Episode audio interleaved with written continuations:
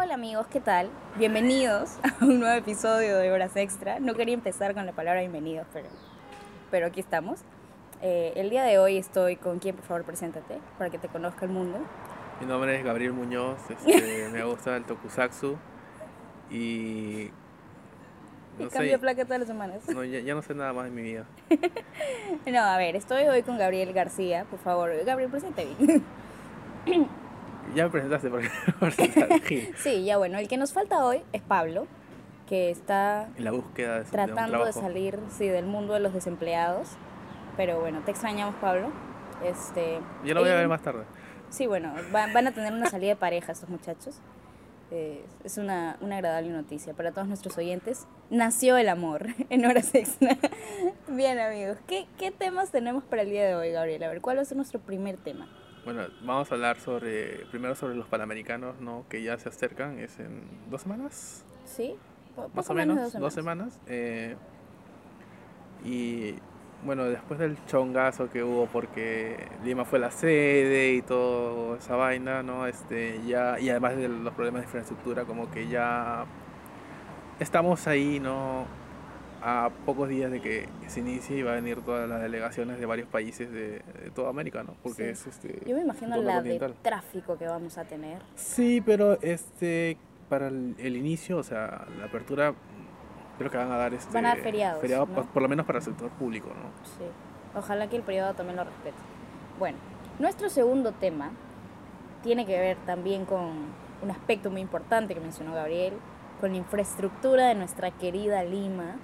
Vamos a hablar de los telef- teleféricos, perdón. La propuesta. de los Sí, la propuesta de los teleféricos que, que ha salido por parte del municipio de nuestra hermosa ciudad Lima.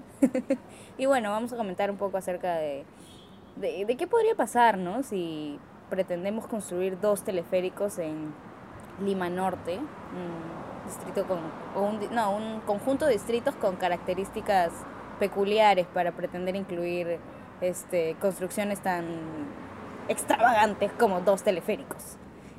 Y finalmente, Y finalmente vamos a hablar un poco sobre la polémica, ¿no? De que hay en Estados Unidos por, en- bueno, Rapino. entre entre este Donald Trump y la más que la, la capitana o co- co-capitana de la selección de Estados Unidos de fútbol femenina, eh, con todo el, el grupo, ¿no? O sea, si bien ella es la que habla por todas, eh, todo el grupo tampoco quiere ir a, a recibir este el homenaje de la Casa Blanca por haber ganado la, su cuarta O sea, Copa del Mundo, ¿no? Claro, ¿quién que valore y ame a su país va a querer ir a que Trump te dé Claro. un reconocimiento? Porque al dar, al recibir un reconocimiento es como decir, este, sí estoy de De acuerdo, acuerdo con tus contigo. ideales, ¿no? Exacto. Entonces, se entiende, pero hay como una especie de problema entre lo que ella quiere o lo que el grupo quiere y con lo que Rapino, Rapino Este- lo que debería representar, ¿no? exacto. Bien, vamos a hablar un entonces poquito sobre vamos, eso. vamos a extendernos un poco más dentro de los próximos minutos, amigos. Pasamos al primer bloque.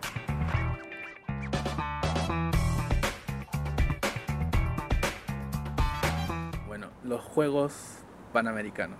Bueno, Bueno, a ver, ¿qué pasa con los Juegos Panamericanos? Rememoremos así, ¿qué fue lo primero que te llegó de los Juegos Panamericanos? a Cuando mí, te enteraste que Lima iba a ser este, sede de estos jueguitos bellos. eso fue en el 2011 creo, ¿no? ¿Sí? ¿Tan atrás? O 2012. No, fue 2013.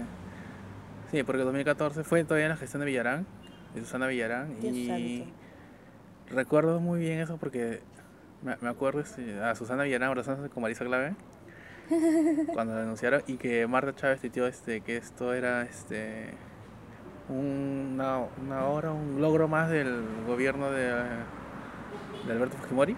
Oh, ya. Algo así, algo Sí, ¿cómo olvidar un No, evento es como un poco más este. Ok. ¿no? que generó varios memes eh, y que hubo bastante polémica porque decían que como Lima iba a, sostener Juegos Panamericanos Claro, y, o sea, Lima no es capaz de arreglar la pista de mi barrio, va a ser aquí y, más- y justo está en el momento de transporte público, ¿no? Que la gente está como que, porque han puesto en corredor azul, que no sé cuánto, Claro, que claro. en chongo y, y cómo van a hacer para que los deportistas se, se muevan en la ciudad. O sea, yo me demoro 15 minutos en ir de aquí a comprar pan porque el, el carro no me deja cruzar la pista. ¿No? Y tú pretendes hacer Panamericanos en Lima, ¿ok? Y hace el año pasado, si no me equivoco, recién cuando ya estaba terminando Castañeda, que iban el 33% de todo el progreso de, de lo que se habían planeado y que todo este quedaba en manos de Muñoz, ¿no? Claro. Que era el que asumía la alcaldía. Ajá. ¿Muñoz asumió el año pasado? Este año, en Este primero de año. enero. Ah, ah, all right. ya. Eh, claro, o sea, se decía el año pasado que era porque él había ganado ¿no? las elecciones, ¿no? Claro, claro, pero Eh, no, o sea, oficialmente asumió Oficialmente primero de enero de 2019. La cosa es que usualmente en, en las alcaldías o los gobiernos regionales es como que el primer año es perdido, ¿no? Sí, pues Más es un que nada año es- de tanteo, de... Claro, y más que nada es este, revisar las cosas que han cuarto, hecho ¿no? este, la anterior gestión y Claro. tratar de solucionar los problemas que han dejado, ¿no? Entonces, el primer año él no solamente tenía que hacer este, lo de los Juegos Panamericanos, sino arreglar todo el chongo que dejó Castañeda, ¿no? que no fue chiquito además. ¿no? Para, para dar ejemplos nada más están los de los peajes, que también viene desde Villarán, ¿no? Este, Sí.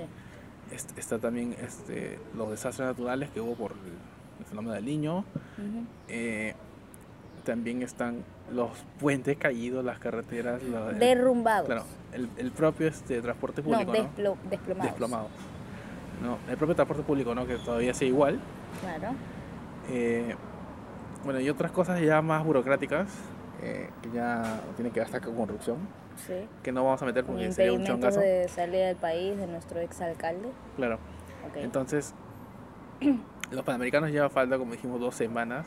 Faltan dos semanas y hay un montón de cosas que yo no he visto, ¿ah? Sí, ya hay delegaciones acá. Eh, si no me equivoco, la delegación de Colombia creo que ya está acá. Estoy seguro, pero ya hay varias delegaciones. Como ya está terminado este, Lo- los- las, de los- las eh, habitaciones. habitaciones que están en Villa. eh, que también tiene otro chongo porque no se sabe qué van a hacer después con ellos. E- Eso, esa era una de las preguntas que yo tenía para este tema. O sea, todo muy bonito, dice Lima, Panamericanos 2019, ¿no? Tienen ahí sus cuartitos, sus, sus salitas, pero ¿y después qué van a hacer con eso? Claro. ¿Lo van a sortear, eh, lo van a rifar, lo van a vender, se va a quedar no. ahí hasta que volvamos a ser sede? Eh, estos son, digamos, es como un- una residencial ya, Ujú, sí, pero está bien alejado. Entonces, o lo está que, cerca de mi casa. lo que van a decir es, eh, no está tan cerca de tu casa, o sea, sí, está Sí. cerca, pero tampoco tan cerca. Ah, no, no tan. Está más cerca de la casa de, Claro. de nuestro amigo Muñoz que nunca está. Ya, la cosa es que, para explicarlo fácil ya, los... El gobierno, mejor dicho, porque el gobierno es que ha, ha puesto el dinero para crear este, estos departamentos. Para construirlos. eh, van a dar a las, per- a las personas que saquen medallas, a los deportistas peruanos que saquen medallas, le va a regalar un departamento Un como premio, departamento. ¿ya? Uno de los departamentos en el que, Ajá. están, que usarán este, Claro, claro. el complejo de Villa. La cosa es que la mayoría de, de deportistas no son personas que necesariamente necesitan eh, Un un departamento. departamento, ¿ya? Porque si bien algunos sí no tienen las facilidades, la mayoría de deportistas peruanos que están en, en las diferentes este, disciplinas Ajá. son personas de dinero. O sea, una persona que, por ejemplo, practica badminton o practica este, vela, Remo. remo, o sea, no es algo barato, ¿no? No es que Claro. cualquier persona puede usar, puede practicar como alguien Ajá. puede jugar fútbol con una pelota de, de trapo, ¿no? Claro. Entonces, son personas que ya tienen dinero y es como que, ya, está bien que le regalen este el departamento, ¿no? Pero no lo van a usar. Entonces, lo único que van a hacer es venderlo, ¿no? O alquilarlo. Y si bien están todos, Además, su- digamos que no es significativo, o sea, Claro. te doy un departamento. están todos en su derecho, ¿no? Pero no todos quieren ir vivir allá, porque como te digo, es muy lejos. O sea, además, gente de dinero no van a querer ir a No. vivir a un departamento que no tiene ni 100 metros cuadrados, No. que está en Villa El Salvador, Claro. además. porque O sea, sé que suena muy clasista, pero poniéndote en los zapatos de ellos es absolutamente real. algunos sí, Algunos sí, ¿no? algunos sí, claro que sí. Eh, yo supongo que la mayoría lo va a terminar vendiendo o, o alquilando. ¿ya? Pero también tienes que tener en cuenta de que no todos van a querer vivir allá, Claro. que es Además, lejos, cuando todo está centralizado, ¿no? O sea, no sé si, no sé si los has visto, pero es, es una pampa enorme, así una pampa, te lo digo, una pampa, y de pronto en medio de esta pampa hay, ¿qué? Un kilómetro largo, dos, ponle máximo tres kilómetros, o sea, una circunferencia con tres kilómetros de radio, con edificios. Edificios, una placita, unos parquecitos y no sé qué. Y, eh, o sea, y lo que hay después es pura pampa. Y lo que viene después de la pampa es una reja de cemento. Y lo que viene después de la reja de cemento es el bello, hermoso y criollo distrito de Villa El Salvador con su tráfico, con la basura que no recogen. O sea, tú entras y todo muy bonito, pero luego no puedes ir afuera ni a comprar pan. Claro, o sea, personalmente para salir de tu casa y, Claro. y llegar a, una pista, o Ajá. sea, Entonces, tienes que ir en carro. No es que hay un progreso para la ciudad, ni siquiera para el distrito, es que simplemente han traído una construcción bonita y la han puesto en medio y no se han eh, esmerado, digamos, en, en tratar de mejorar algo Claro. eh, para la misma gente que vive desde hace años o para la gente que podría vivir en esos nuevos edificios. Por lo menos hubieran puesto un- una ruta para que llegue hasta, hasta el transporte Claro. público, por lo menos que llegue hasta ahí, Ahora ¿no? déjame que decirte pase que por en ahí. El Salvador el tráfico no es nada bonito, ¿ah? Entonces, es. Si bien es bueno que le regalen algo a los deportistas que han salido una medalla, ¿no? Por su esfuerzo y porque no es nada fácil prepararse para estos tipos de eventos. Obviamente. eh, yo creo que más que nada lo hacen porque tampoco ellos, el, el gobierno no sabía qué iba a hacer con esos departamentos. Es como Claro, que, o sea, digamos que no, no hubo un planeamiento real claro, ¿no? Lo hicieron porque tenían que hacerlo, porque van a venir las delegaciones, y tenemos que hospedarlos pues en todas se van a quedar ahí. Con decirte que solamente este atletismo en Perú son 40, eh, Paraguay ha enviado como 70 y tantos. Entonces digamos que les salía más barato hacer una construcción de edificios que hospedarlos a todos Sí. en hoteles.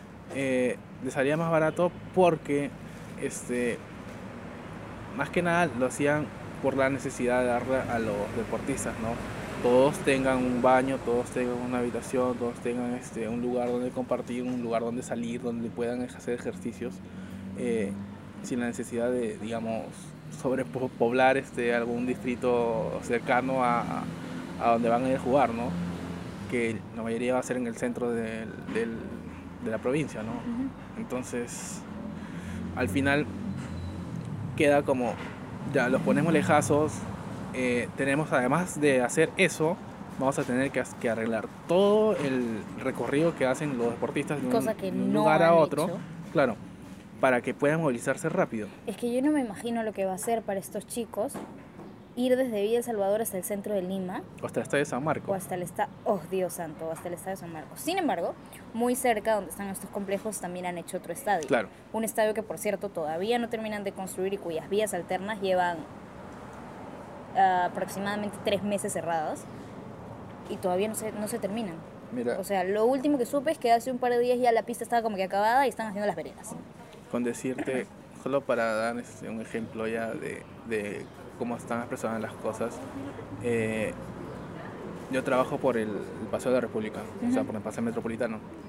Eh, están arregla- arreglando las vías del Metropolitano, o sea, la parte de abajo y un poco la de arriba, la que está al costado del- de, las Están barandas. haciendo una nueva estación, ¿verdad? Sí, pero también está arreglando las pistas. La verdad es que están co- colindantes. Eh, la cosa es que cierran eso y generan tráfico por todos lados. Obviamente. Ahora, ¿qué es lo que ocurrió? Eh, hace dos días yo salí a almorzar Ujú. eh, y la cosa es que están, está ahí este, la comunidad andina. Ya. Ya frente de RPP está la comunidad andina y a la izquierda de la comunidad andina está este, una especie de estacionamiento cuando llegan este, gente invitada. Y siempre estaba cerrado con unas barandas ¿no? este, de tela y, y de metal. La cosa es que, como hay tráfico, hay va- varios este, carros. La gente este, tiene que bajarse antes de llegar a la esquina o pues, no un paradero ahí porque no pasan los, los autos. Pues. Claro. Entonces se bajan, ¿ya? Y abren la puerta de la nada. Y en una de esas una chica abre la puerta del su taxi y pasa una moto y, y la, Miércoles. y la chica bota la moto, pues pata de la moto sale volando. Si no hubiera tenido casco se moría. Ah, O sea, yo he tenido que ayudarlo a levantar con, con los otros, las otras personas que estaban ahí. Felizmente que como hay tráfico, hay policía de tránsito y llegaron al toque a, a- a revisar, ¿no? o El sea, sa- digamos que planeamiento cero, prevención cero. Claro, ¿no? Dios. Entonces, ese tipo de cosas que lo hacen de la nada, porque han cerrado y han dado este, un desvío este, bien horrible, Ajá. ¿ya? Porque literalmente los buses grandes tienen que dar la vuelta en una calle de una vía donde hay carro estacionado en la pista. ¿Has visto este carro enorme? Es una verde que va por Barranco, llega hasta Rizo, me parece. Ya, Viene desde San Gabriel, desde Villa María. claro. Y su paradero está a dos cuadras de donde está eh, Mariátegui, que es toda esta avenida que destruyeron, porque es una de las que está paralela al estadio este que, que han estado haciendo, que todavía no terminan de construir. Y es un carro enorme, y si tú vas, entras por los, este, por las callecitas de, de San Gabriel, o sea, las que no son esta avenida principal, las calles son súper angostas. Ya, las calles son súper angostas, además ahí hay viviendas y hay carros estacionados afuera. Entonces, subirte a este bus verde y pasar por esas calles es perder aproximadamente media hora atravesando una manzana de casas.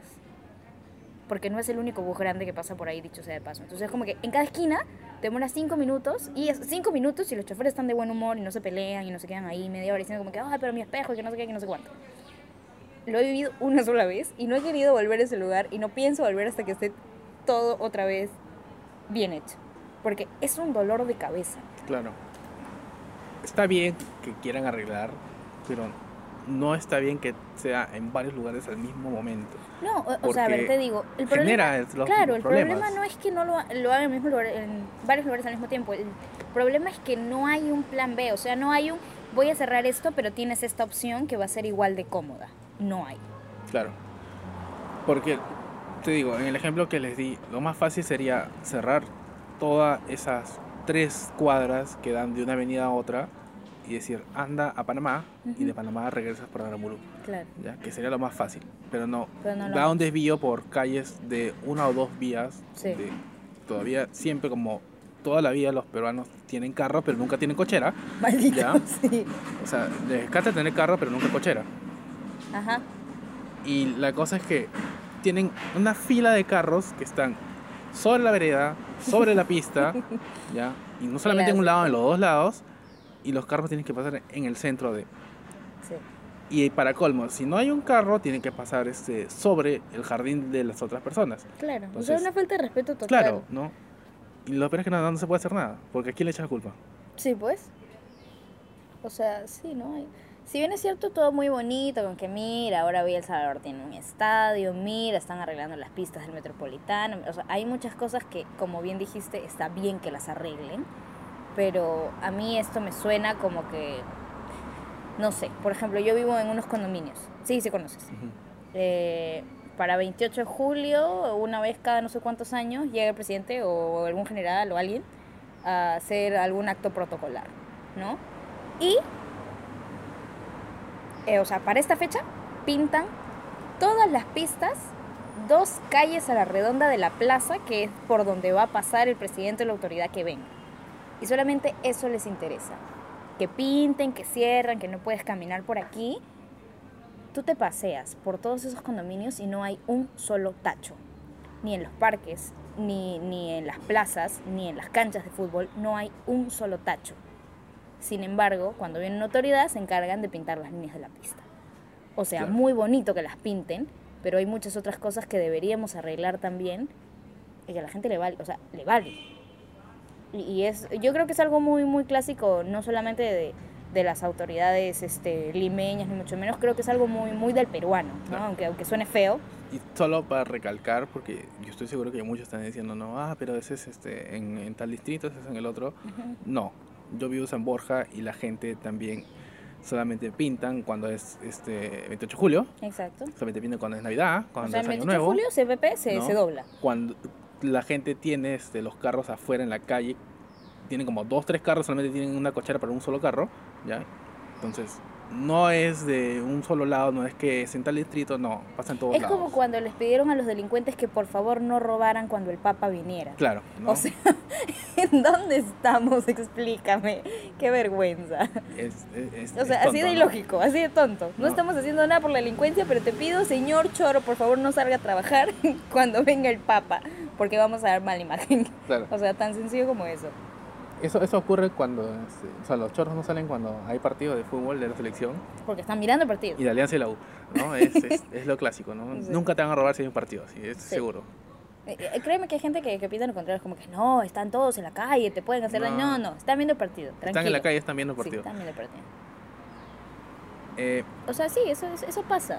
sí, y volviendo a los panamericanos, además de lo, lo de la infraestructura y más que nada este, transporte público, aunque ellos iban a estar trasladados en buses, ¿no? Cada, Claro, cada delegación tiene su propio bus, ¿no? Pero el problema también va a ser la gente, Sí. ¿ya? Eh, ¿Cómo vamos a vivir? Yo no, no lo entiendo. más que vivir es este... Movilizarnos, o sea. Van a, a movilizarse y también si van a ir a los Panamericanos, o sea, van a, Eso, van o a sea, participar ¿Has visto como cuánto público. están las entradas? Las entradas Me cuesta cinco más ir al soles. cine Sí. que ir a ver un Panamericano. ¿Y tú crees que a la gente le va a interesar más ir a ver un Panamericano que ir a ver Spider-Man? O sea, Eh, no hay forma. O sea, no es que es. Yo sé que siempre vamos a los panamericanos, ya es algo normal. eh, ca- cada país lleva su delegación, a veces con más gente, a veces con menos, Ujú. pero, o sea, Digamos que no es un partido del mundial, pues. O sea, Claro. la gente no se va a pelear por ir. es está y barato. probablemente sea una de las razones por las que las entradas estén tan baratas, para que todo el mundo pueda ir. Claro. Y lo peor es que puedes ir. Ujú. O sea, Pero no vas a querer im- ir. imagínate que no va a estar tan lleno como, no vas a Ajá. estar peleándote por entradas como en, en los partidos de la, de la O selección sea, no peruana va a de haber fútbol. sorteo en la web. Ya, no. no. Compras Puedes ir y comprar tu entrada. Puedes ir con tus hijos, puedes ir con tu Es más, familia. vas a la boletería y todavía van a haber entradas, te lo aseguro. Claro, ¿no? Y no vas a, no es que van a jugar este, la U con Alianza, no. Claro. Va- van a venir gente de otros países a, a- a- a participar. Va a venir atletas profesionales, ganadores de medallas, este, en los Claro. Juegos Olímpicos. Tenemos este O sea, creo gente que, que participó en, los Juegos Olímpicos no de acá Perú. eso es lo que no está quedando muy claro. O sea, que vamos a ser sede de un evento internacional. Claro. O sea, no estamos hablando de, del Mundialito de la Victoria. No, Estamos hablando de los Juegos Panamericanos. Y, y, o sea, lo estamos haciendo tan mal que a nosotros no nos, no nos hace felices, no nos da orgullo ser la sede de los Panamericanos, sino que nos da para hablar de que están haciendo mal eh, la reconstrucción de las vías, nos da para hablar de que no tienen idea de lo que van a hacer con estos condominios que acaban de, que- de construir, nos da para hablar de un montón de cosas, menos del hecho de que vamos a ser sede de los Panamericanos. claro. Así de mal. Solo para darles una idea de, de quiénes van a venir, ya, este, la mayoría de jugadores de, de la selección de Argentina que estuvo en el Mundial Ujú. van a estar en, com- como, van a participar de la selección de los Juegos este, Panamericanos de Argentina, ya. Eh, creo que hasta Mascherano va a venir para los hombres este, a jugar acá, ya. Solo para darles una idea de cómo es. Claro. Lamentablemente, en básquet también va a venir gente. eh, de Estados Unidos va a venir. Ujú. Asumo que va a ganar Estados Unidos como siempre. Eh, y lamentablemente nosotros no tenemos este, una selección de básquet porque... Es que además tampoco tenemos cultura del deporte, o sea, para no, nosotros es en la, fútbol y en la de básquet, a veces. más que nada es porque este, la, la Federación de Básquet tuvo un chongo con, con ya lo de siempre y hace años que no tenemos una selección Claro, peruana pero, o sea, básquet. me refiero a socialmente hablando, a la gente que, que tiene la posibilidad de ir a los Panamericanos. O sea, no tenemos cultura del deporte. No es que la No. gente se muera por ir a ver como, Y además o sea, una carrera de atletismo. No también forma. No es que todo esté concentrado en un solo lugar. O sea, si quieres ir a ver, por ejemplo, este, lo de fútbol femenino va a estar en el Estado de San Marcos, va a empezar en el Estado de San Marcos. Ujú. O sea, si vives, no sé, pues en, en, en Villa El Salvador, este, tienes que irte hasta allá solamente para ver un partido, ¿no? Eh, luego, si, si después, al otro día quieres ir, no sé, pues este, atletismo, tienes que irte a la Avenida San Luis, creo que va a ser. O creo que es donde hicieron, este, donde crearon este polideportivo. No estoy seguro, ¿ya? Ya. Pero tienes que ir de un lado para otro cuando lo Eso más el conveniente caso de que sería... ver todo, ¿no? Claro, lo más conveniente sería que esté todo por lo menos cerca, ¿no? O sea, no me refiero de que todo esté cerquita, esté, todo esté concentrado en un solo lugar, pero por lo menos que esté en distritos que sean aledaños, para que ya más o menos te puedas mover por ahí, ¿no? O sea, habría sido un golazo, por ejemplo, que puedas llegar eh, a un paradero cercano a todos los estadios con una sola línea. Por ejemplo, Claro. el metropolitano, por ejemplo, el tren. O sea, eso habría sido un golazo. Ya Claro. tienes algo ahí en lo que apoyarte, ¿no? No es que me estás, este, estás cogiendo los huecos de tu ciudad en los que no hay construcción para poner ahí un estadio, para poner ahí un, un lugar donde se puedan realizar estos eventos y no hay ni idea de cómo conectar uno con otro. No, pues, o sea, a la larga es como que, no, es, mu- es mucha, mucha chamba irme de un lado a otro solamente para ver algo que la, la verdad, a- o sea, por más duro que suene, o sea, no les importa, ¿no? Exacto, no, no les importa, o sea, eso. No, no, no hay promoción, además. O sea, he visto en muchos distritos de Lima los cartelitos de los panamericanos, los carteles de Yo Cuido Mis... O sea, ellos creen que están haciendo una labor de concientización, creen que lo están haciendo todo muy bonito con sus carteles de vamos a hacerse de los panamericanos, yo respeto a mi ciudad, yo respeto a las mujeres, yo respeto a los niños, yo respeto a los no sé qué, ¿no? Pero, o sea, cuando estoy pendiente de, de- de si el tráfico avanza o no, de si me van a robar mi espejo o no, no me va a dar tiempo de mirar tu cartel, este, Muñoz, ¿no? Entonces, Ahí O sea- hay una labor que tiene que ser más grande y que no se está haciendo. En este momento los cartelitos así que están en la calle, en los postes, no son la mejor forma de Son comunicación. contaminación visual. O sea, Ni siquiera son bonitos. Si vas a poner algo, si vas a gastar plata en algo, por lo menos gasta en un panel, ya, Exacto. porque la gente ve los paneles. Ajá. Los cartelitos no. Oye, gasta, no sé, en, en gente que volantee, gasta en, en, no sé, en grupos de, yo qué sé, gente que haga arte callejero, o sea, gente que de verdad impacte, ¿no? Que tú vayas por la calle y digas como que, ay, hoy en el centro de Lima hubo un grupo de chicos que estaban, creo que vienen por los Panamericanos. Fin del asunto. Porque el cartel, oye, ¿a quién le importa un cartel? O sea, Claro. Y además, también, algo que no hemos mencionado, si bien no va a ser, digamos, multitudinario, ajá, ya va a venir gente de otros países sí. a ver. De alguna u otra No. forma es nuestra oportunidad para, para hacerlo bien. Por lo menos, los, la mayoría de los familiares de los, los deportistas hecho, van de a venir. Ajá. ¿ya? Eh, si, los, de- si tenemos ya, un, digamos, un problema con, no sabemos si los deportistas van a llegar a la hora a, a- a los lugares donde van a participar, Sí, yo me imagino, Dios, no. imagínate cómo se van a sentir los familiares o las personas, este, los Obviamente, extranjeros o cuando sea, vengan a ver, ¿no? Claro. O sea, A ver, no estamos diciendo perdidos. tampoco que, que el tráfico sea estupendo y esté perfectamente organizado en todos los países del mundo, pero digamos que, Por lo menos hay una forma de, orientarte. no, pero que, exacto, digamos que difícilmente una ciudad es tan desordenada como Lima. Sí. ¿no? Porque no es solamente que, que no sabes dónde, o sea, no es solamente que todo está mal construido y mal cruzado, sino es que tenemos un sistema de señalización nulo. Y las o sea, calles que si tú eres también una persona son introvertida que no habla con nadie en la calle, que no se atreve ni siquiera a acercarse al policía a preguntarle qué onda, cómo, a dónde me voy, te pierdes en Lima. O sea, yo he aprendido a no perderme en Lima porque le perdí el miedo a acercarme a cualquier persona y decirle, señora, disculpe, ¿dónde está la avenida? Que no sé qué. Y es como que, ah, por aquí, hijita, ¿no? Y corres el riesgo de que te manden al desvío, pero, Claro. pero preguntas. Preguntas a la gente que, a la señora que vende fruta, a la señora que vende puchos. Pero si sea, no sabes el idioma, Exacto. Eso, o sea, a ver, viene un americano con nuestro perfecto inglés, ¿qué le vamos a decir? Yungay, la. Yungay le vamos a decir. Y, nos va a parecer gracioso. Eso es lo peor, que nos va a parecer gracioso. Nos va a parecer una criollada y es en realidad un desorden tremendo. Claro, y además tengan en cuenta que esta, esta ciudad no es la típica, vas, sigues de frente del camino y sabes que vas a seguir, supongamos, vas al norte este, en- por esta vereda y vas a seguir, vas a llegar a la esquina y vas a seguir yendo al norte. No, No, no te diste cuenta, tú ya, Ya estás por otro estás lado. en el oeste. Entonces- no sabes en qué momento volteas. porque algunos distritos son así. Pero, Claro. por ejemplo, este, mi distrito San Borja no es así, es, es unas curvas por todos lados y al final regresas al mismo lugar. O sea, claro. este, solo para darles una idea, Ojo al piojo, Gabriel acaba de decir mi distrito San Borja. Es porque es donde vivo. Eh, primavera, ni, ni siquiera San Borja, es con Surco, ¿ya? Primavera con este eh, Velasco Astete, ya se cruza Sí, y Velasco Astete en un momento llega a ser paralela de primavera. exactamente. Entonces- Entonces, como, ¿qué? Solo Sí. para darles una idea, ¿no? Entonces, si esas es una, son avenidas grandes, imagínate las, las calles chiquitas. Sí, o sea, eso, hay, Dios, no, no, no, no, no, no, no.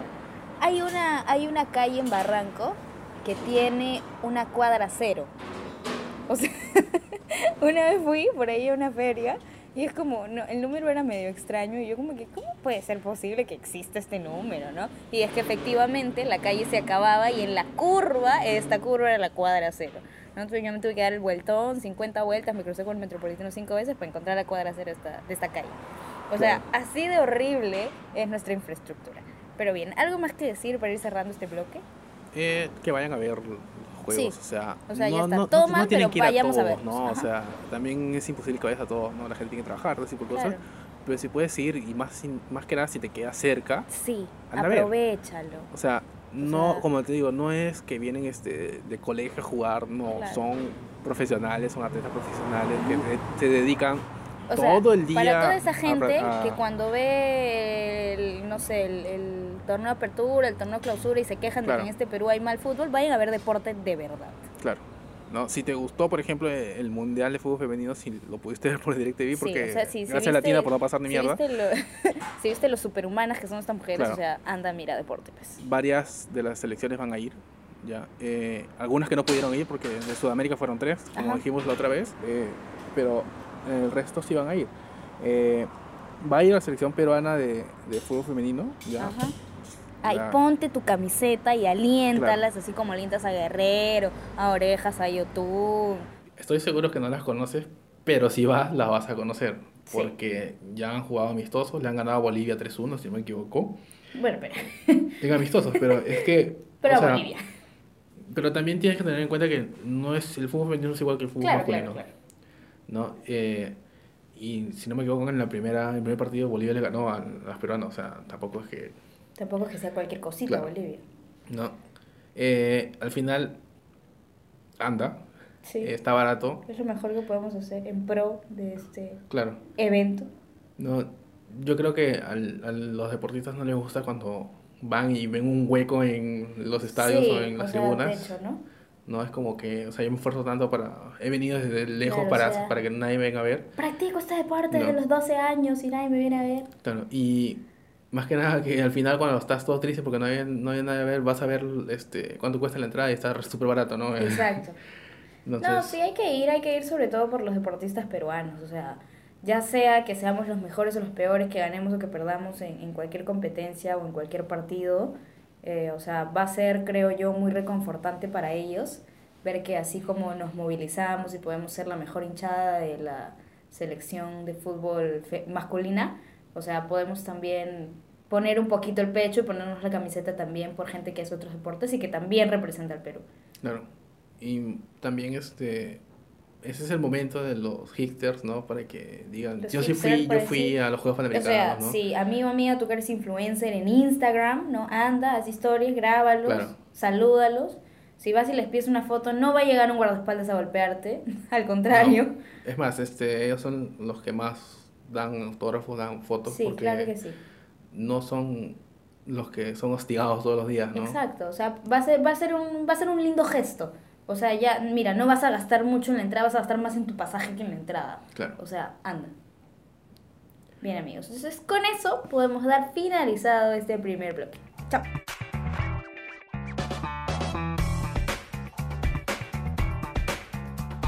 Teleféricos en Lima. A ver, dime qué es lo primero que se te viene a la mente, Gabriel, si yo te digo que en Lima Norte van a construir dos teleféricos. Te pregunto si va a nevar ahí en Lima Norte. Pero en Brasil también hay teleféricos y no nieva. Neva. Neva. Pero en Brasil, ¿Se dice o sea, neva? sí, nevar. Wow. Nevar, neva, ne- claro, porque nieva es de nieve. Mm, Mm. Todos los días se aprende algo nuevo. Ok. Eh, en Brasil sí hay, pero es que la cosa es que Brasil sí tiene, digamos, está más alejado las zonas altas Ujú. con la parte de la costa, ¿no? Entonces es más fácil bajar que irte Ah, dando vueltas por todos lados porque más que nada Brasil es selva eh, y bajar desde las Además, zonas poco o sea, altas. las montañotas que tiene Claro. Brasil, ¿no? Y más que nada es para, para juntar las favelas con, con este, la parte de las playas, ¿no? Ujú. Porque Brasil también tiene el problema del transporte público y de la sobrepoblación, ¿no? Sí, y ese tipo de sí, cosas. claro. Ahora, ¿cuál es el problema acá? Que Lima no está tan, o sea, las partes de los cerros no están tan alejados de las costas. Además, nuestros cerros en Lima al menos no son, creo yo, y aquí puede que me esté equivocando, no sé, ingenieros civiles, help, este, creo yo que las montañas que tenemos, no sé si es que se le puede llamar montañas porque son cerros en realidad, eh, que tenemos nosotros en los distritos de Lima Norte no son lo suficientemente rocosas para pretender hacer teleféricos. Mm, o sea- no podría decirte sí o no. O sea, hay que tener ahí un, un punto de vista también geográfico y lógico, ¿no? Porque, a ver, a ver, esta no, no es una propuesta que ya se aceptó, ¿no? O sea, ni siquiera ha sido un plan ya presentado. Es, es una propuesta de parte del municipio de Lima, este, de nuestro alcalde, nuestro querido Muñoz, en el que se soltó la idea de construir dos teleféricos, uno que una el distrito, el distrito de Comas con San Juan de Lurigancho, San Martín de Porres, no estoy segura, y el otro para que una la línea 1 del metro, no, del tren con el metropolitano. Ahí tendríamos nuestros dos teleféricos. Ahora, ahorita mismo no tengo un mapa de Lima Metropolitana. Es más, si buscas un mapa de Lima Metropolitana no vas a encontrar uno en buena calidad, porque ya lo intenté. Pero, pero digamos que, a ver, con el poco conocimiento que yo pueda tener de, de Lima Norte, eh, o sea, a mí me parece imposible. No imposible porque eh, la realidad, o sea, no imposible porque el terreno no nos dé o porque, porque al final estamos hablando de algo que pasaría por los aires, o sea, no. Pero imposible por, por nuestra manera de proceder y de hacer las cosas. O sea, construimos puentes que se nos caen y pretendemos hacer teleféricos que, va a estar, que van a estar encima de qué? De casas, de, de metros, de trenes, ¿de qué? Claro. Eh, no sé qué, qué tan bueno sea juntar el metropolitano con el tren eléctrico o un teleférico, ya porque Exacto. no está tan lejos que digamos. Eh, pero lo de comas con San Juan del Gancho, No estoy segura de si es San Juan del Urancho o San Martín de Porres, pero es Comas el distrito Bueno, al que queremos unir con yo Jaime. creo que eso sí, porque o sea, evitar el tráfico en la carretera es, es, digamos, se siente bacán. Claro, claro. ¿no? Eh, pero sí, tienes razón, ¿no? O sea, un teleférico no es como que eh, un puente que se cae y, y, pucha, si sabes nadar, te puedes salvar, ¿no? O sea, un teleférico te caes, te caes, Ujú. ya está. ¿no? O sea, un teleférico te caes a ver cómo sales de esa Un cabina. teleférico se queda parado ahí, te quedas ahí hasta que te rescaten en el helicóptero. ¿no? Eh, y además es, tienen que tener una... No es como el tren que te bajas y caminas por la riel. Claro, ¿no? Y tienes. eh, el teleférico debe tener este. Digamos. Man, ¿Cómo se dice? ¿Qué cosa? Mantener. eh, ¿Mantenimiento? mantenimiento constante, ¿no? No, Claro. no es este como el tren que son. Son un- es prácticamente una pared de cemento que no necesita tanto, tanto mantenimiento este, como. Nosotros estamos unas hablando vigas. que son cables Claro. estos los que trasladan las cabinas. Teleféricos no es cosa de juego, o sea, no es una soga que amarras de un árbol a otro. Y ahora, teniendo en cuenta que en varios distritos, y no solamente en, en- en la capital, sino en todo el país, la gente se roba los cables, los cortan y de la nada te quedas sin electricidad. O sea, esos cables no van a ser de cualquier metal, tienen que ser por lo Claro. menos de cobre. No, además para que aguanten el peso, Claro. yo son unos cables súper gruesos y pucha, de, de vibranium, ¿no? No sé.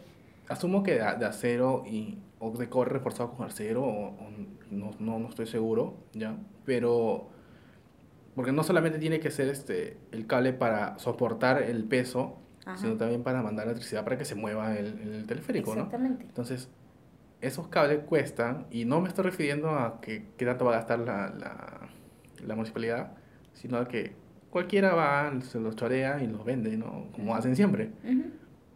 No, además ahí entramos otra vez el tema de las concesiones, de la Claro. O sea, si sabemos que es un proyecto caro, como que cuántos contratos tienen que haber de por medio. ¿Qui- ¿Quién va a manejarlo? Es un tema delicado. O sea, mira, estamos ahorita investigando alcaldes por peajes. Claro. Por una cosa tan sencilla como peajes, en el que la corrupción ha sido, eh, digamos que un 70% burocrática y un, un 30% por parte de la infraestructura para hacer peajes. O sea, imagínate lo que podría suceder con teleféricos. Claro, No solamente corremos el riesgo de que se mueran un montón de personas, sino que además nos van a robar más. yo sé que lo que quieren hacer las autoridades es reducir las horas de tráfico que, que tiene la gente, ¿no? Pero el tráfico tampoco va a ser barato. O sea, si bien te va de un lado a otro, el metropolitano te cobra como solo 50 para movilizarte de donde sea. Bueno, donde vaya metropolitano, mejor dicho. metropolitano te cobra 2 soles 50. Pero 2 soles 50 es bastante para alguien que se moviliza, no sé, pues de unas 10 cuadras, cuando pagaría un sol. O sea, mira, yo a mí me parece una buena idea el metropolitano solamente cuando voy desde Matelini hasta el Naranjal. Claro. Golazo, ¿no? O hasta, mira, hasta cuando me voy a, no sé, al centro cívico, porque me ahorro este tráfico, digamos. O cuando hay eventos en el centro de Lima y tengo que regresar, entonces ahí el metropolitano me sirve. Claro, y a mí me parece súper extraño porque el tren eléctrico, que es una estructura más grande, ya no es por alabar a- al Alan ni nada, Ajá. ya, pero es una estructura más grande que gasta este más, ha gastado más dinero en, en, en realizarse, ya 40 años Alan, este, no 40, 30. Sí. eh, y además este funciona la electricidad, o sea, si no hay electricidad no funciona. Ajá. ¿ya? Entonces, mientras el metropolitano no tiene electricidad, igual sigue funcionando porque es con combustible. Exacto. No. Sin embargo, el, Cobran tren, 50. sí, pero el tren tiene la, como que el, a ver, siendo abogada del diablo, el tren no nos quita tanto espacio como nos quita el No. metropolitano. O sea, el metropolitano nos ha mochado vías muy importantes. Sí. La vía expresa, por ejemplo, La vía y más que nada porque la vía expresa era gigante era gigante. y ahora cuando tú pasas, de verdad que yo paso un carro por la vía expresa y yo tengo, o sea, la primera vez que pasaba era como que me daba terror de que un carro pasara al costado del mío porque yo estaba seguro que se iba a chocar. Porque se siente tan No, pero apretado. las, las vías que están arriba de la vía expresa, Esa, esa es. esas, las que, las que suben o bajan ¿no? para ingresar o salir de la vía expresa, ah, cuando yo regresaba, por cuando no estaba acostumbrada a utilizar el metropolitano y regresaba, ponte, de San Isidro, me iba de San Isidro a Chorrillos, a mí me daba terror, no que se chocaran, me daba terror el tráfico. Yo ya sabía que me subía en un carro ahí en, en el Totus de San Isidro y que iba a llegar a Chorrillos en tres horas por lo menos. Porque el tráfico que hay a partir de las 7, 8 de la noche en la vía expresa es insufrible. Sí. O sea, no hay manera de salir de ahí con, el, con la salud mental como cuando entraste, no hay forma. Porque al final dejaron dos vías. O sea, claro, do- dos vías este, para en cada dirección, ¿no? Sí. Este, este y oeste, pero o sea, son dos vías para las personas que no, no van a usar este, la vía rápida, que también es reducida porque el metropolitano agarra los- como cuatro vías, uno para el metropolitano Sí. y otro para este, las personas que entran al, al- a las cabinas para ingresar al metropolitano, ¿no? Exacto. Entonces, y al costado están los, ¿cómo decirlo? ¿Jardines? ¿No? Sí. La zona, Bonito detalle, La, la pero- zona verde, que, que sí está bien, pero, Ajá. o sea, ¿Sabes qué creo que, que, que debería hacer antes de pensar en construir teleféricos y yo qué sé, naves voladoras? Yo creo sinceramente que habría que empezar a pensar en la legislación sobre autos particulares. Porque hay Sí. un montón de gente que entra con sus ultracamionetas a la vía expresa que trasladan a una sola persona sí. oye, que está muy bien que tú tengas tus cosas, pero deberíamos tener una legislación que por lo menos en horario de trabajo, en horario escolar, haya una forma de regular los autos particulares.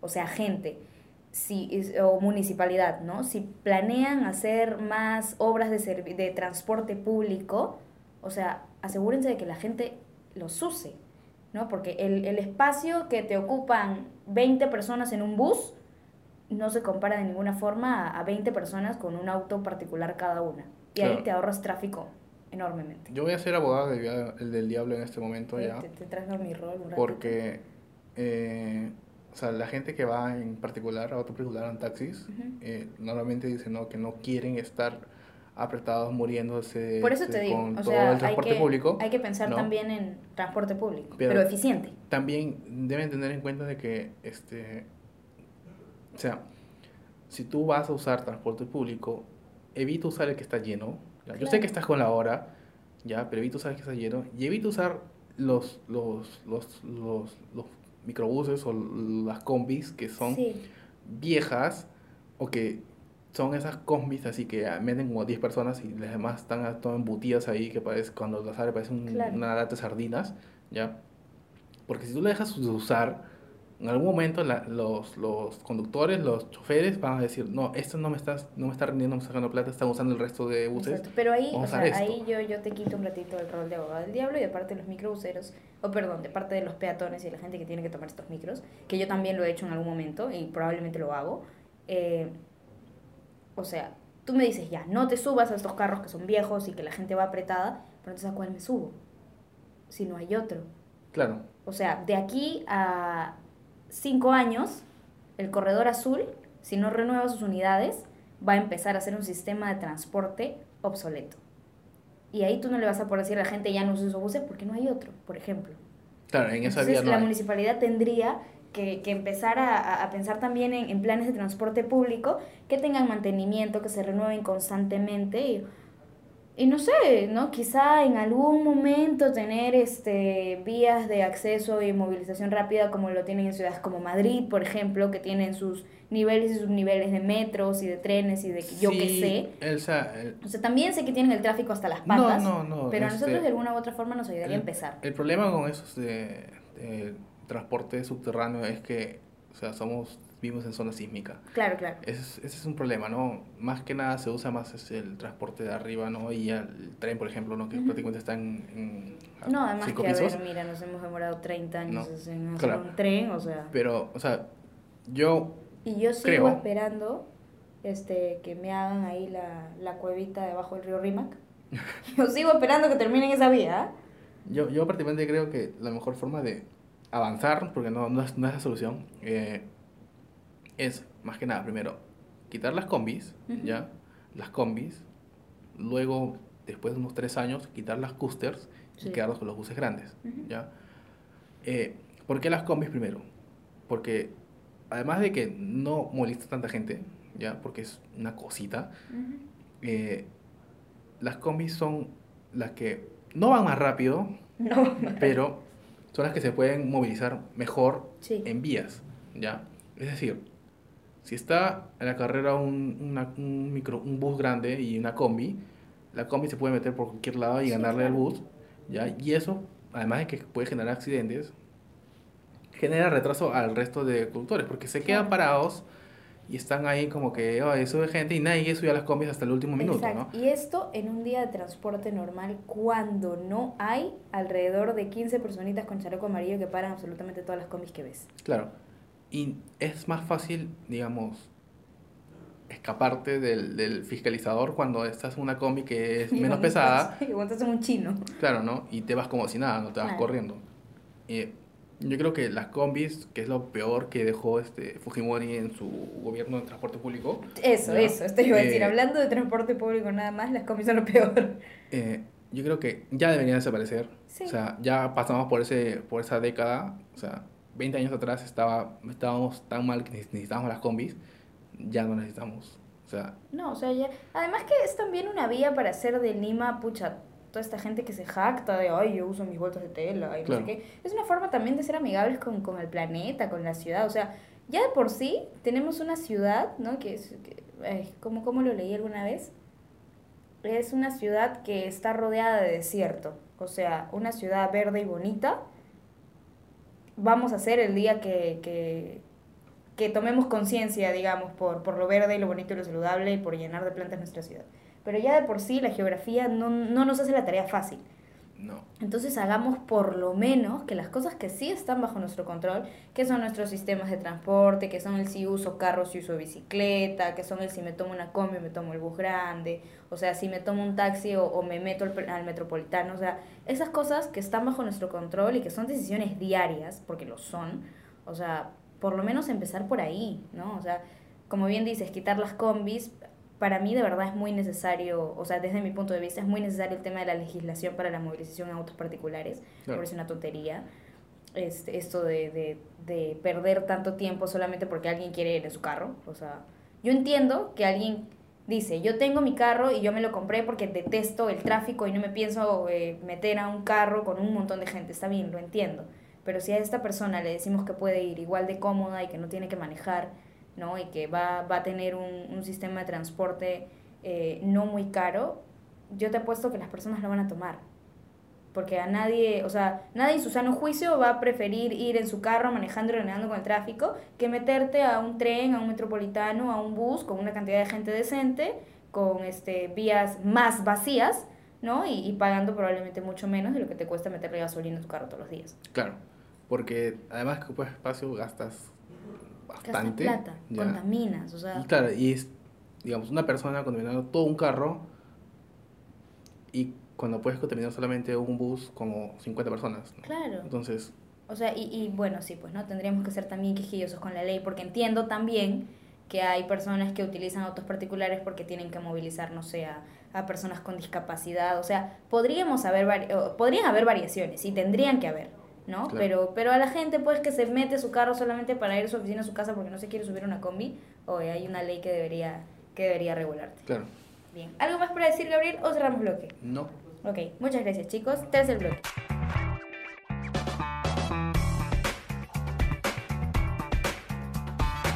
Entonces, Rapino, o como diría el, el traductor de Google en español, eh, Rapinoi, ¿no? Esta co-capitana, ¿me dices? Sí, es co-capitana. Co-capitana de, la, selección. de fútbol de Estados Unidos. Selección fútbol femenino. Sí, este, campeón, campeonas del mundo por cuarto torneo consecutivo.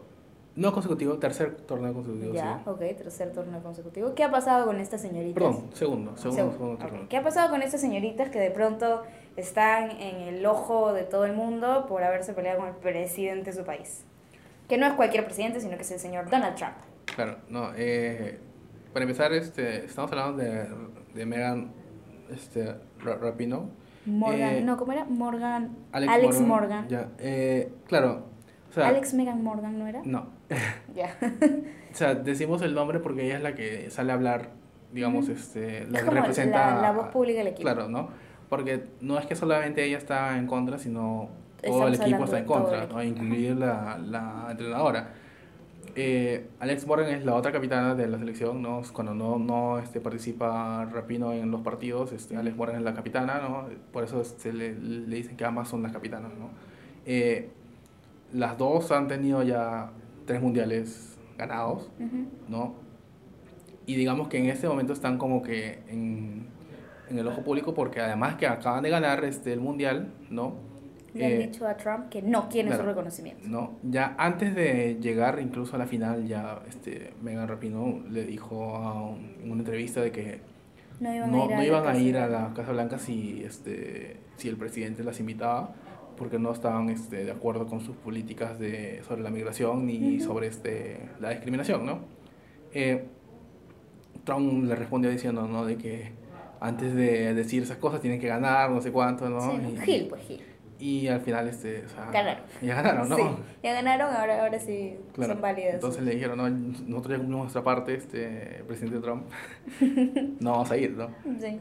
Eh, bueno, ahora que somos campeonas, rectificamos nuestra nuestra opinión y no vamos a ir a la Casa Blanca. Claro, eh, las invitan a la Casa Blanca porque es una forma de rendir honor por su, su logro, ¿no? No, no es un logro cualquiera. los invitan también a Congreso, o sea, quedamos terceros, los invitan. O sea. Claro, ¿no? Ese tipo de cosas, ¿no? Pero no es el primer equipo que se rehúsa a ir a, a la Casa Blanca por Trump. ¿no? Ya en básquet, que en sudamericano también no han querido ir los campeones y ha sido por las mismas cosas, ¿no?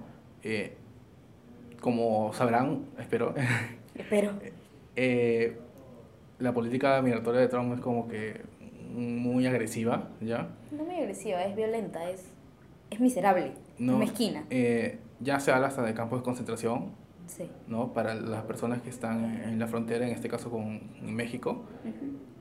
hay, hay niños que han fallecido por, ese, por estar en, ese, este, en esos lugares, ¿no? Y que prácticamente es como lo que se le llamaba antes este, cuando estaba la Alemania nazi en, en control y a los judíos los metían en los guetos, ya es prácticamente lo mismo, o sea, viven en tienditas este, con toda la basura al costado, ¿no? con toda la ropa tirada, porque no tienen dónde dejar sus cosas, son condiciones pésimas. O sea, literalmente están entre, entre países y no saben dónde ir porque eh, la frontera de Estados Unidos no es, no es como que está la ciudad al costado, es un además desierto. que la gente que, que migra no migra porque, porque tenga la gran vida, o sea, la gente emigra, perdón, emigra, sí, por necesidad.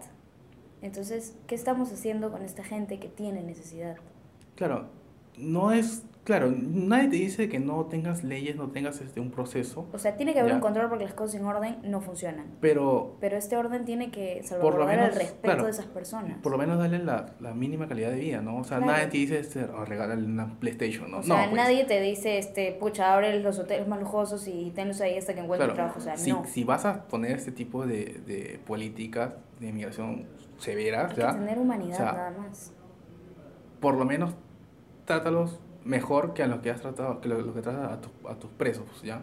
Porque los presos de Estados Unidos tienen un lugar, tienen, claro, no es el mejor lugar del mundo, ¿ya? Pero por lo menos tienen comida tres veces al día, tienen agua, este... No tienen que vivir al lado de la basura. No, el problema son los mismos presos, ¿no? claro, o sea, ya, ¿ya? Sí. Pero los tienes en un lugar, y es más, hasta les haces trabajar, ¿ya? Que también es otro problema, porque hay un problema también de explotación sobre eso, ¿ya?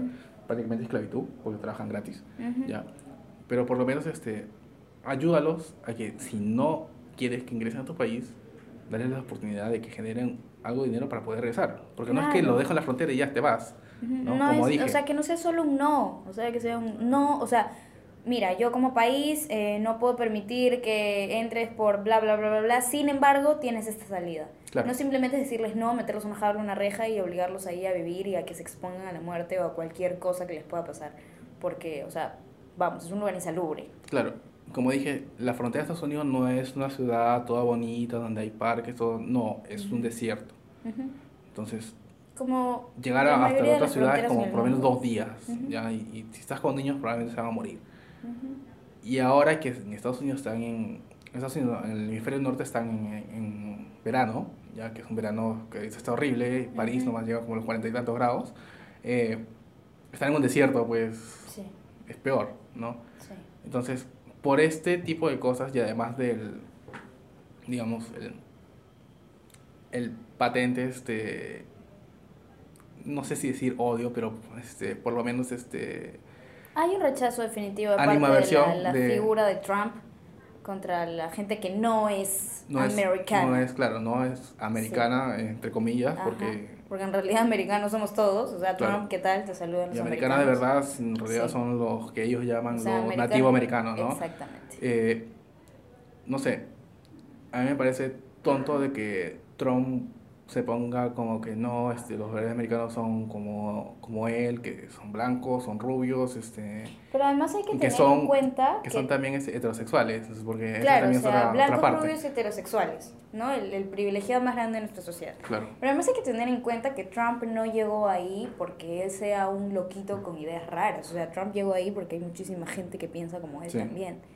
Entonces, sinceramente con Trump no estamos avanzando. Como mundo, como sociedad, como América, estamos retrocediendo muchísimo. claro. Eh, solo para darles una idea de que, qué tan, digamos, influyente es este, Estados Unidos y en este caso el gobierno de Trump, si Estados Unidos decide salirse de la ONU, la ONU se cae. Sí, ¿no? Entonces, si la ONU supuestamente es el organismo más o sea, importante se, de se todo el cae su mundo, economía, se cae su cultura, si se cae la ONU, se cae todo. porque Estados Unidos simplemente dice, no, chao, entonces, ¿qué espera el resto, no? Sí. Eh, ahora, sobre lo de Rapino, que en este caso... Rapino. Rapino, eh, hablaba sobre también, no solamente sobre este, las personas este, discriminadas por no ser americanas, sino también hablaba sobre el, el Por su racismo orientación, eh, y orientación sí. sexual, Ajá. ¿no? Eh, que a mí me parece importante, pero no sé qué tan fuerte sea llegando de una persona que si bien es lesbiana, es, Es Blanca blanca, americana. y hetero y perdón y, y americana, ¿no? sí. Entonces, yo entiendo de que ella ahorita es una voz potente, Ujú. pero al final como que no, no, no tiene el impacto como lo tuvo, digamos, este Martin, Martin Luther King, ¿no? Claro. Que también tiene su pasado medio oscurito ya. Sí. eh, Lo pero dices porque es negro. no, porque este, le saca la verdad a su Sí, sí, esposa, sí, de claro. ese tipo de cosas. Sí, ¿ya? Era, una Eh, broma. La cosa es que yo creo que hubiera sido más potente si hubiera, hubiera llegado de otras, este... Teníamos eh, una, una pequeña discusión previa al respecto, ¿no? Con Sí. el hecho de del pues el clásico, la clásica activista de los derechos de lo que sea, ¿no? Que habla a partir de sus privilegios. Claro, no, yo sé que ella se siente discriminada porque es lesbiana, y tienen la razón. Claro, claro. Pero al final de cuentas es como lo que te dije una vez, ¿no? Eh, nosotros asumimos de que la- las mujeres son este, las que están debajo de los hombres porque los hombres son machistas. ¿no? En, en una sociedad machista, ¿no? Pero al final de cuentas, una mujer blanca siempre va a tener más este, credibilidad que un hombre que, que un hombre que no es blanco. ¿no? Entonces, si bien ellas sí están siendo oprimidas por alguien más, ellas también pueden oprimir a alguien más Claro que sí. por el simple hecho de ser no- blancas. exacto, eso te iba a decir. O sea, no es que ellas lo busquen. Claro. Es que simplemente estamos en una sociedad que volte- va a voltear siempre a mirar el discurso de alguien que habla desde sus privilegios. Claro, y no es que digamos de que ella ¿Por está qué? abusando de, Porque de sus si privilegios. no hablas desde tus privilegios, eres un resentido. Claro, Tan sencillo como eso. no, porque tampoco estamos diciendo que ella está usando sus privilegios para... Claro, para- o sea, ¿no? ujú. Pero es algo, digamos, ya prácticamente natural. Claro, o sea, aquí digamos que el, el comentario un poco crítico y quizás ácido va para, para toda la gente que mira, escucha, sigue y apoya o, o critica estos discursos, ¿no? No, no necesariamente la gente que se para al frente y lo dice, sino de, de, cómo lo toma la sociedad y de que si probablemente ella no fuera la mujer blanca americana y además ganadora del, eh, del Mundial de Fútbol Femenino, nadie la escucharía. La goleadora y la mejor jugadora Exacto. O sea, o sea, vamos, ¿no? Claro. Yo creo que hubiera sido más potente si todo el equipo hubiera salido no solamente ella a hablar. Yo sé que el equipo habla por separado, pero yo creo que si todos hubieran dado el discurso. o sea, por ejemplo, nosotros que estamos súper lejos geográficamente hablando de Estados Unidos, a nosotros nos llega solamente lo que dice claro, Rapino. ¿no? Eh, porque el, el, grupo de Estados Unidos no, no todas son blancas. Ajá. no hay este, hispanoamericanas, eso sí. Pero sí hay este, afroamericanas en, en, el grupo. Claro. Y que no, no son las capitanas porque son menores, todavía no, no, no ellas son, digamos, las, que, las más veteranas del grupo, ¿no? Veteranas en fútbol son como treinta y tantos, ¿no? Tampoco es que sean viejas. Claro. ¿Ya? Pero las otras chicas tienen como veintitantos, este, ¿no? Y no, o sea, como en cualquier claro, deporte. Todavía no llegan al momento de ser este, las líderes del grupo, ¿no? Eh, pero yo creo que si eh, Rapino y, Morgan hubieran dado, digamos, un poco más de espacio a ellas para que ellas pudieran hablar, ya no solamente solamente ellas, porque yo sé que el grupo las apoya porque ellas tienen ahorita en este momento el, la voz, ¿no? Y además porque son sus líderes, son sus, este, sus capitanas, ¿no? Pero además ahí tendríamos que tener en cuenta el hecho de que un líder, mm, o sea, un, un líder de verdad no, no es necesariamente el que sale a hablar, un líder de verdad se preocupa porque todo su equipo, o sea, hable, ¿me entiendes? O sea, una cosa es ya, mira, yo soy la voz del equipo, y otra muy distinta es yo como líder de, de este grupo de mujeres, te animo a que hables, a que tú también puedas ser la voz del equipo sin importar que no seas la más veterana, sin importar que no seas la mejor jugadora o la goleadora o la capitana o la co-capitana o lo que sea. Claro, y en este papel también entra este, los medios, ¿no? Porque los medios buscan en este momento y cuando empezaba a las capitanas, porque son las que dan las líderes, ¿no? supuestamente líderes de equipo y todo ese tipo de cosas, mientras que al resto es como que ya, o sea, si consigues bacán, ¿no? Pero si tienes a ella, mejor. Sí, o sea, nada más cercano a nuestra selección. O sea, tú los tienes enfrente y vas a ir a buscar la declaración a Guerrero, ¿no? O sea, no si, si, están todos, tú vas a ir donde Guerrero, no vas a ir donde el resto. eh, el problema llega con los medios es que probablemente tienen las declaraciones del resto de las chicas y no sí, los ponen. pero no, exactamente, no los ponen. ¿No? Porque y déjame decirte que el discurso que salió a, a decir Rapino en el que eh, más amor, menos odio y una serie de, frases que no tienen absolutamente nada increíble. O sea, o sea, es eso, es, es un discurso, es un discurso súper armado, es un... Ojo, no estoy diciendo que sea malo, no estoy diciendo que, que no me convence su, su nueva faceta de activista, estoy diciendo que no le está aportando nada nuevo a la lucha más que darle la contra a Trump. O sea, ahorita no está en el ojo de la tormenta, digamos, porque sea activista o, o, porque defienda los derechos o porque esté en contra de las políticas migratorias. Está en el ojo de la tormenta porque está en contra de Trump. ¿no? Y ahí también hay una, hay una desvalorización que le da no solamente los medios, sino también la sociedad, de que te tienes que enfrentar con alguien grande para que tus ideas valgan. O sea, porque le o sea, ¿qué me estás diciendo? Que si no me enfrento con nadie, mis ideas por sí solas no valen. Claro. O sea, ahí hay una cosa que, que estamos enfocando mal en cuanto a, a los activistas de absolutamente todas las luchas. Y otro problema que también se ve bastante es que en, en este caso en particular, ¿no? Es que los deportistas son tomados como héroes nacionales. ¿ya? Sí, o sea. Que es algo que se hacía antes, ¿no? En, en Grecia este, los deportistas eran, eran los más fuertes, los mejores guerreros. Y ya después cuando empezaron las guerras, no sé ya ahí eran los héroes de guerra, ¿no? Pero eh, yo creo que no solamente deben, digamos, enfocarse en estar en, en el ojo público, no me refiero a farándula, sino en, en participar en activismo, sino también no dejar descuidar su el propio deporte, ¿no? Porque no solamente es porque de eso viven, es porque es lo que vas a representar, ¿no? O sea, te digo este el ejemplo que supongo que todos van a recordar, ¿no? Este Ronaldinho siendo el, digamos, el héroe desde su país por seis años, ya era la marca Nike, aparecía en todos lados, hasta que se empezó a emborrachar y llegó un momento en que ya no jugaba. Claro. ¿No? O sea, Entonces... No te duermas en tus laureles. Claro, ¿no? Yo sé que ellos no, no, son, no están en problema de alcohol como Ronaldinho ya, pero te, digamos, descuidas el deporte por entrar en algo que es importante, sí, pero que yo creo que la mejor forma de, de, de darle la contra a Trump es seguir ganando Exactamente, demostrarle que puedes seguir haciendo tu chamba a pesar de, de todo lo que está pasando. Y más que nada es cuando es un, un equipo, porque si ganas, digamos, tenis, es tú, eres la única persona, ¿no? Exacto. Si eres, si eres, Pero aquí, si no claro, estás... o sea, si tienes jugando la, en un digamos, este, eh, eres, eres blanco, eres americano, entonces como que, ah, ya, estás en contra, ya, pues, qué bien, no hay varios, ¿no? Qué bueno. Pero si gana el equipo y el equipo es diverso, entonces Ahí yo creo hay sería oportunidad para oportunidad, las otras ¿no? chicas, hay Porque oportunidad para otras no voces. solamente es una voz, sino hay varias voces que van a llegar a Exacto. todos lados, ¿no? Porque las chicas no es que todos son de Nueva York, todos son, no. Además, es lo que te decía, o sea, eh, el hecho de que esta, esta chica, Rapino, salga como que a declarar y hablarle a Trump, o sea, a ver, déjame que, que ordeno mi, mi, mi idea. Eh, no se trata eh, de que ella haya salido como la gran activista, o sea, no es que ella se esté metiendo a la chamba y se esté preparando y se esté involucrando, es que simplemente en este momento está en medio de una polémica por darle la contra a Trump. Claro. Entonces, si estas chicas, eh, digamos, se centran más en este momento de polémica que en continuar con su deporte, o sea, todo mal. Pierde fuerza el Sí. discurso, pierde fuerza la lucha, porque como te digo, no es que ellas estén saliendo para hacer activismo, es que o sea, los medios las han sacado por haber dado una declaración polémica contra Trump. O sea, no es que ellas se hayan involucrado con una ONG, no es que ellas hayan, eh, no sé, llamado a una concentración. Simplemente hicieron una declaración y ahora están en todos los programas más famosos de Estados Unidos, ¿no? Y, y de alguna u otra forma esto no las puede sacar de su foco porque ellas son deportistas. Claro, porque como dijimos antes, no es la primera vez que ganan el mundial.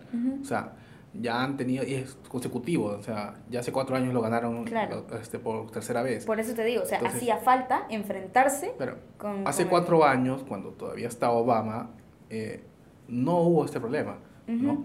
Entonces, ellas estaban enfocadas y han vuelto a ganar el mundial, ¿no? Entonces, el nivel que tiene el- el- el- el- la selección de Estados Unidos Claro, en- no, no puede bajar por... no puede bajar porque ahorita son referencia, o sea, es el mismo ejemplo de Brasil, Claro. es llegar al momento en que Brasil no gana nada y que termina goleado a su casa por, por otro, otra selección, ¿no? Además, estamos en, en un punto en el que lastimosamente, eh, la, o sea, cualquier persona activista, digamos que eh, el activismo o la lucha social todavía no tiene ah, para la sociedad el valor que debería. ¿no? Entonces, como que si tú eres activista, pero por ser activista dejaste tu carrera como deportista, como abogado, como ahora, tu lucha, tu discurso ya no me interesa. Sí. Entonces no pueden correr este riesgo, ¿no? No pueden tirar al tacho, digamos, el trabajo que han estado haciendo durante tantos años, ¿no? Por caer en el, en el juego de... Porque al final, o sea, va a ser una expresión muy rara y probablemente fea, pero por caer en el juego de, de ah, voy a, voy a hacerme la, la activista por unos meses. O sea, porque así no funciona, ¿no? Así le estás quitando valor a toda la gente que chambea en esto y que vive de esto. La, ¿no? la- la mejor forma, como dijimos, es volver a, a- a jugar, en este Claro, caso, ¿no? o, sea, o a practicar si el deporte. Desde, si desde y tu volver a ganar. disciplina, desde tu podio y con tu medalla puedes seguir hablando, bacán, ¿no? Pero no le des el mensaje a la sociedad de, de dejo mi deporte por irme a ser activista porque el discurso pierde fuerza. Claro, y además pierde el, la- el público porque se, se pierde de, de tu Obviamente, habilidad. porque ahí ¿no? ya tu no va a ser el tema de, de, o sea, el titular ya no va a ser campeona mundial se enfrenta a Trump, sino va a ser este eh, campeona mundial eh, renuncia a la selección por ser activista. ¿no? Y ahí ya hay, hay un hay un doble mensaje que definitivamente deja mal a todas las luchas sociales. Claro. ¿no? Más que nada es encontrar este un balance entre tu activismo. El equilibrio, ¿no? No. Perfectamente. ¿Cómo dice Thanos? eh, Todo per- Ay, No no, sé, perfectamente equilibrado como tiene que ser, una cosa así. Bueno, entonces sí, ¿no? Balance Sigamos el consejo, Sí. sí, ¿no? perfectamente balanceado. Sí, ya. como tiene que ser, como No. diría nuestro señor Thanos. Yo creo que la mejor forma es ganar, sí, sí, seguir ganando. Ya es como en el, en el fútbol, o sea, mm, si la estás goleando 5 a 0 a Perú, sigue metiendo más goles porque es la mejor forma de demostrar el respeto a tu rival. Sat.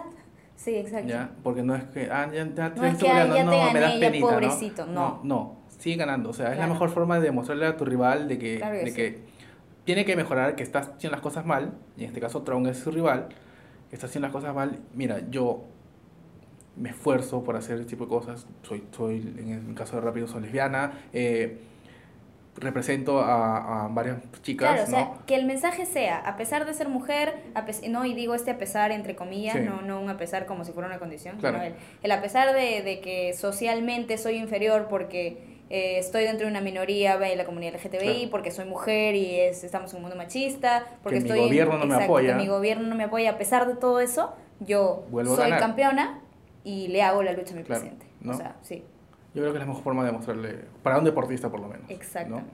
Sí. Bueno, algo más que agregar o podemos ir cerrando este bello episodio lleno de reflexiones. Eh, que Pablo, este, oren porque, porque consiga un trabajo. Sí, No. por favor, pray for Pablito. No, no, no, no quiero, este, no quiero que me venda este caramelo de Gabriel está un poco incómodo porque su relación de pareja no está avanzando como debería. Pablo tiene mucho tiempo libre, no lo deja en paz. Sí, Mentira. porque y justo ahora su enamorada este, no está, así que O sea, Gabriel es el segundo novio. Bien, amigos, no, mentira, no, pero sí, ojalá que consiga chamba, ¿no? Sí, sí, sí. Toda, toda nuestra, nuestra vibra de parte de Pablito, de nosotros para Pablito. Te extrañaba, Pablito, y bueno, nada, este, que les haya gustado este episodio, si tienen algún comentario que hacer, alguna cosa increíble. Me hubiera gustado un poquito comentar acerca de, de Spider-Man, que es una peli que vi ayer y que tú vas a ver hoy, ¿no? Ya, ya hablaremos en algún momento, críticas ahí a, a esta nueva fase que nos trae Marvel. Y ya veremos qué nos depara el futuro para los temas de horas extra, amigos. Claro, vayan a los Juegos Panamericanos si, si pueden, tienen tiempo, no está barato, tampoco es que Sí. esté tan caro y ya a fin de mes, ¿no? O sea, ya te pagaron la gratis también, anda sí, nomás. sí, anda, anda. Otra cosa que además está barata es la, la FIL. Mira, yo soy enemiga Claro. de ir a la Feria de Lima porque siento que es la capitalización de la educación así de forma vergonzosa. Pero, sin embargo, ahora eh, me parece que con carnet universitario la entrada está a 3 soles por día, así que aprovechen. Y además Chequen, este, vayan. este año por lo menos va, Vayan va a ir, la Antifil van a también. ir más, más mujeres, este... Eso, van a ir más autoras. Claro. Va a estar Vargas Llosa, pero, pero van a ir más autoras. Eh, Vargas Llosa es el invitado de honor, ¿no? Sí. Más que nada, pero... Vargas Llosa me parece tan machista que me provoca no ir, pero, pero van a haber más Nobel, autoras. pues, o vayan, sea, ¿no? vayan. Vayan, si, Bob Dylan antes también no iban porque... o sea, antes no iban porque decían que no, no hay mujeres, este año va a haber más mujeres. No hay como quisiéramos, ya, Ajá. pero va a haber más mujeres. Sí, Eh, así que vayan. vayamos, vayamos. Y lean, pues. Sí, si nos encontramos por ahí, nadie nos conoce, pero si nos encontramos por ahí, por favor escuchen el podcast. Voy a imprimir stickers y los voy a pegar en, en la fila. Ok, ¿no? muy bien Si chicos. son delincuentes, Alma va a ir. Chao chicos.